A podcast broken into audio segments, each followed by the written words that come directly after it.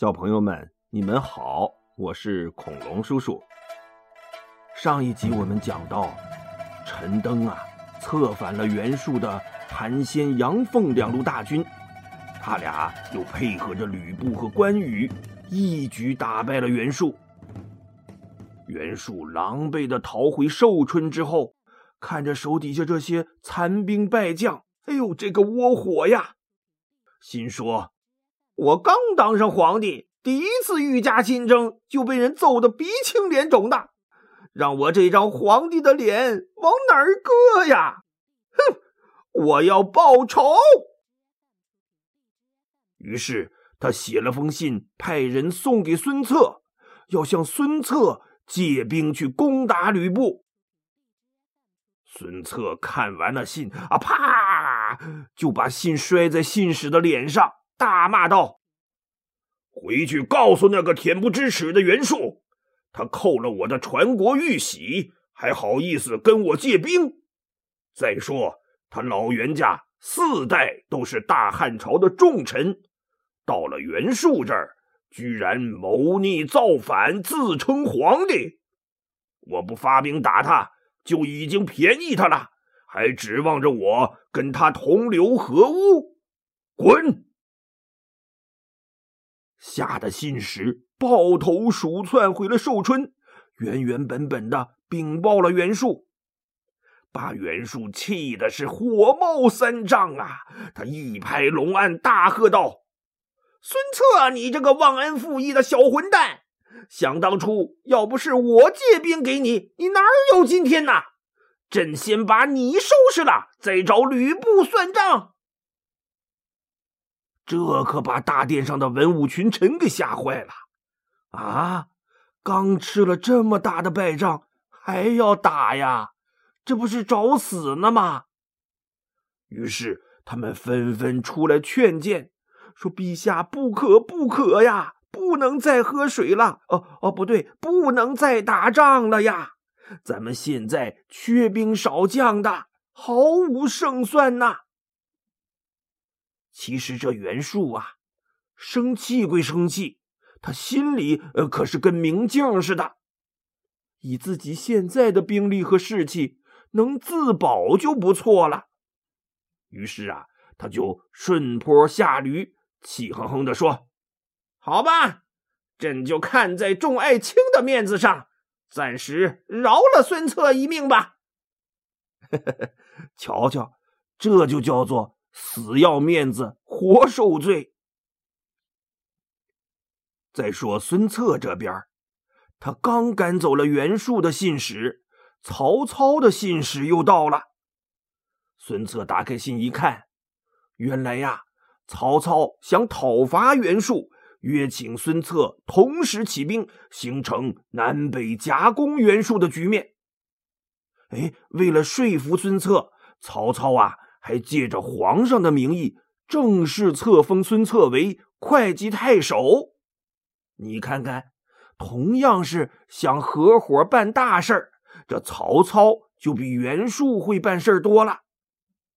咱们中国有句老话啊，叫“欲将取之，必先予之”，什么意思啊？就是你想得到帮助，就要先帮助别人。讲到这里呀，小朋友们可能脑子有点乱。这曹操、吕布、刘备、袁术、孙策，嗯，互相转着圈的打，把我们都给打懵了。他们的地盘都在哪儿啊？嘿嘿嘿，恐龙叔叔就给你们捋一捋啊。小朋友们都知道中国的长江和黄河吧？有小朋友抢答了。我知道，我知道，长江、黄河是我们中国人的妈妈河。嗯，真聪明，答对了。这长江和黄河呀，一个在中国的南边，一个在中国的北边，是我们中华民族的母亲河。因为我们中国人的祖祖辈辈都是喝着长江、黄河的水长大的。在长江和黄河的中间地带呀，还有一条重要的大河，叫淮河。哎，在古时候啊，这淮河也是从西向东直接流入大海的。打个比方，长江啊，就像个大哥哥；黄河呀，就像个大姐姐；中间的淮河，哎，就是个小弟弟。姐弟三个哗啦啦的一路唱着歌，牵着手，一起跑进大海里去游泳了。当时袁术的地盘呐，大致就在淮河到长江之间，所以也称淮南，就是淮河的南边。而曹操、刘备、吕布的地盘呢，都在淮河到黄河之间。孙策的地盘则在长江的南边。这么一来呀，袁术所在的地盘就被曹操、刘备、吕布和孙策东西南北的挤在中间了。所以曹操才会联合吕布和刘备，又邀请孙策一起攻打袁术，想把袁术给包成个大包子吃掉。再说孙策看完曹操的书信。他赶紧把手下的谋士和将军们都叫来商量对策。谋士张昭啊，就上前说：“主公，袁术虽然刚打了败仗，但他的家底儿厚啊，咱们可不能轻敌。不如您就给曹操回信，劝他先从北边进攻袁术，我们呢？”在南边堵住袁术的退路，这样两军呼应，袁术必败呀！万一袁术被逼急了，主动来攻打我们，也希望曹操能从后方牵制袁术，并派兵救援。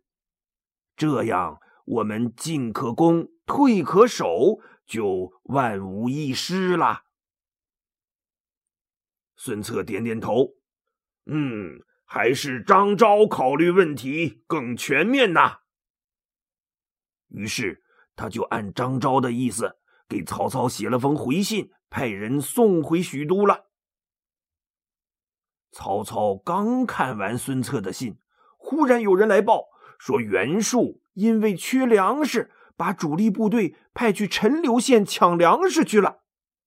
哎，曹操一听就乐了，哈哈哈哈！袁术这是自己找死啊！本来我还犹豫怎么打他呢，他自己倒把主力给调走了。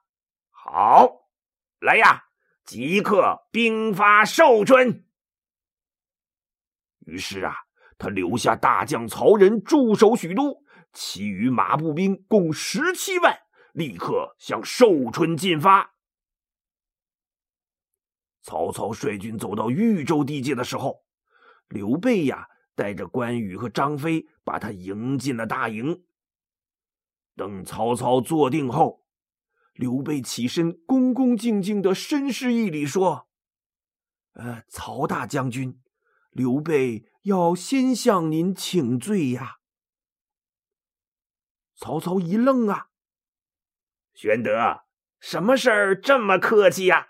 来来来来来。坐下说，坐下说。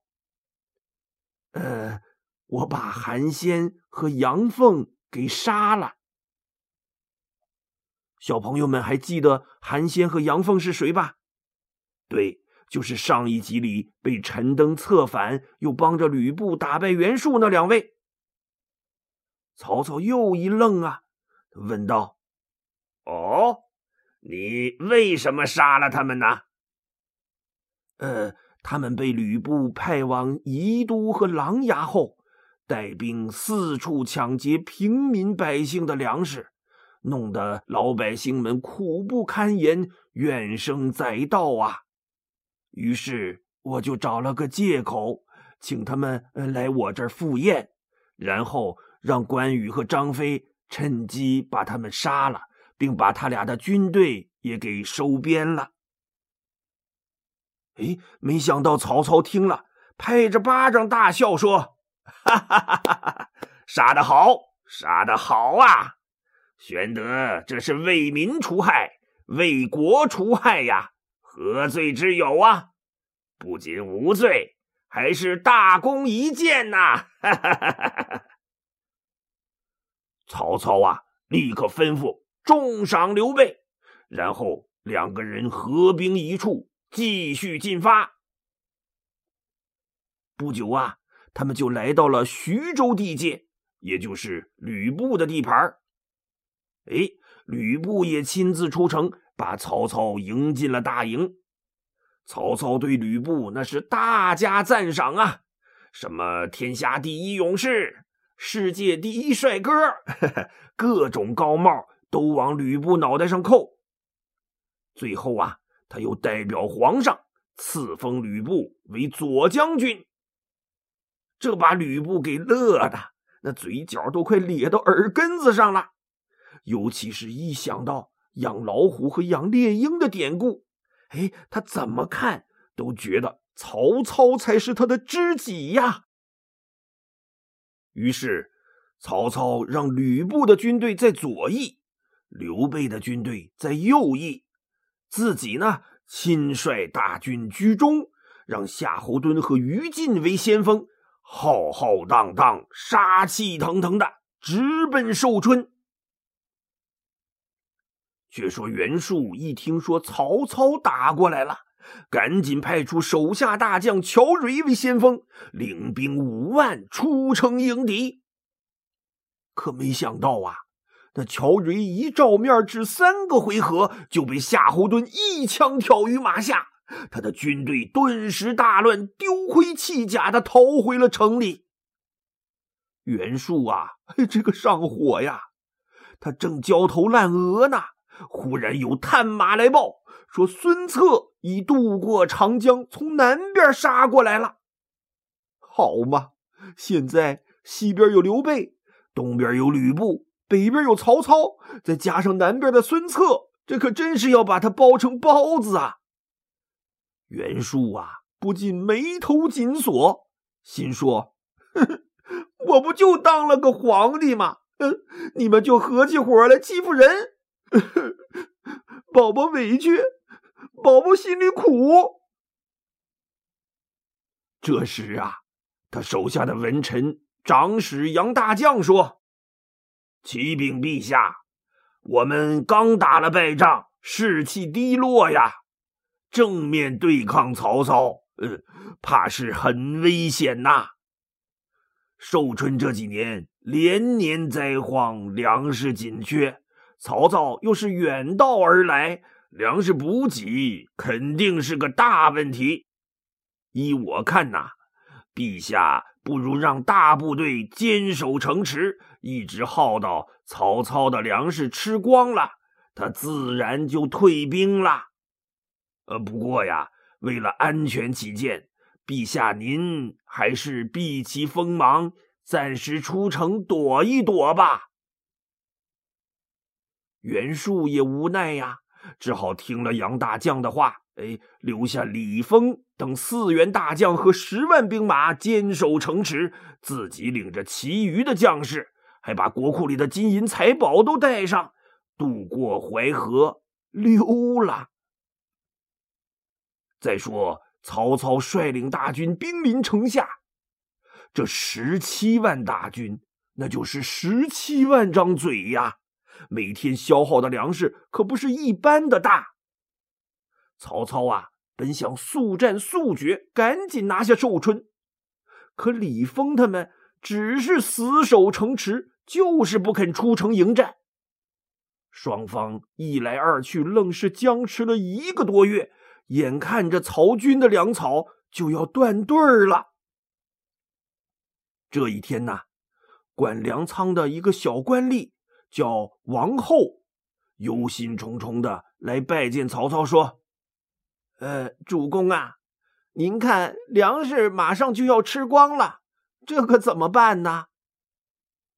曹操故作镇定的想了想，问：“呃。”你现在每顿饭分给每个人多少粮食啊？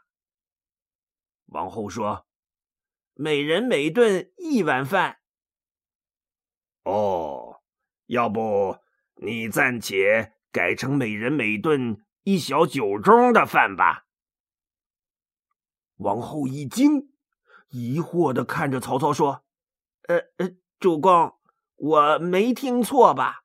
一人一小酒盅，那哪够吃啊？士兵们闹起来可怎么办呢？”曹操笑着说：“ 没事儿，你放心吧，我自有办法。”这王后也不敢多问呐，将信将疑的退出大帐。回去用小酒盅分粮食去了。曹操啊，立刻把贴身的亲信卫兵们都叫过来，说：“你们都分散到各个营房，暗中注意观察士兵们的反应，及时回来向我汇报。快去，快去！”没多久啊，卫兵们纷纷回来禀报。说各营的士兵都怨声载道，纷纷抱怨主公：“您太欺负人了，不给饱饭吃，怎么上战场打仗啊？”曹操点点头说：“嗯，你们都下去吧，把王后给我叫来。”没一会儿功夫，王后走进了大帐，施礼说：“主公，您找我？”“嗯，王后啊，我跟你借一样东西。”你可不要吝啬哟！哦，主公要借什么东西？呃，只要我有的，主公但借无妨。哈哈哈哈哈！好，好，好！我想借你的脑袋用一用。这把王后吓得那腿一软，扑通一下就跪地上了。他颤着声说：“主 主主主公。”我我没听错吧？我可都是照照着您的吩咐做的呀，我没犯什么罪呀。曹操点点头说：“没错，你很听我的话。我知道你没罪，可要是不杀了你，不能平息众怒啊！这军心不稳，那可是要出大事儿啊！”你放心，你死了之后，你的老婆孩子我来养着，让他们一辈子都不愁吃不愁穿，你就安心的去吧。来呀，送王后上路。旁边的士兵们呼啦啦一拥而上，也不容王后再说什么了，连拖带拽拉出大帐，咔嚓一刀，就把王后给砍了。这还不算完，曹操又下令贴出告示，说王后故意用小酒盅分粮食，贪污腐败，监守自盗，证据确凿，已被曹大将军按军法处置了。士兵们一听啊，顿时是群情激愤，杀得好！谁让他贪污我们的军粮呢？是啊，主公英明。这样的贪官就该千刀万剐。曹操啊，躲在中军帐里，听着大帐外嘈杂的喊声，那脸上露出了一副阴险的笑容。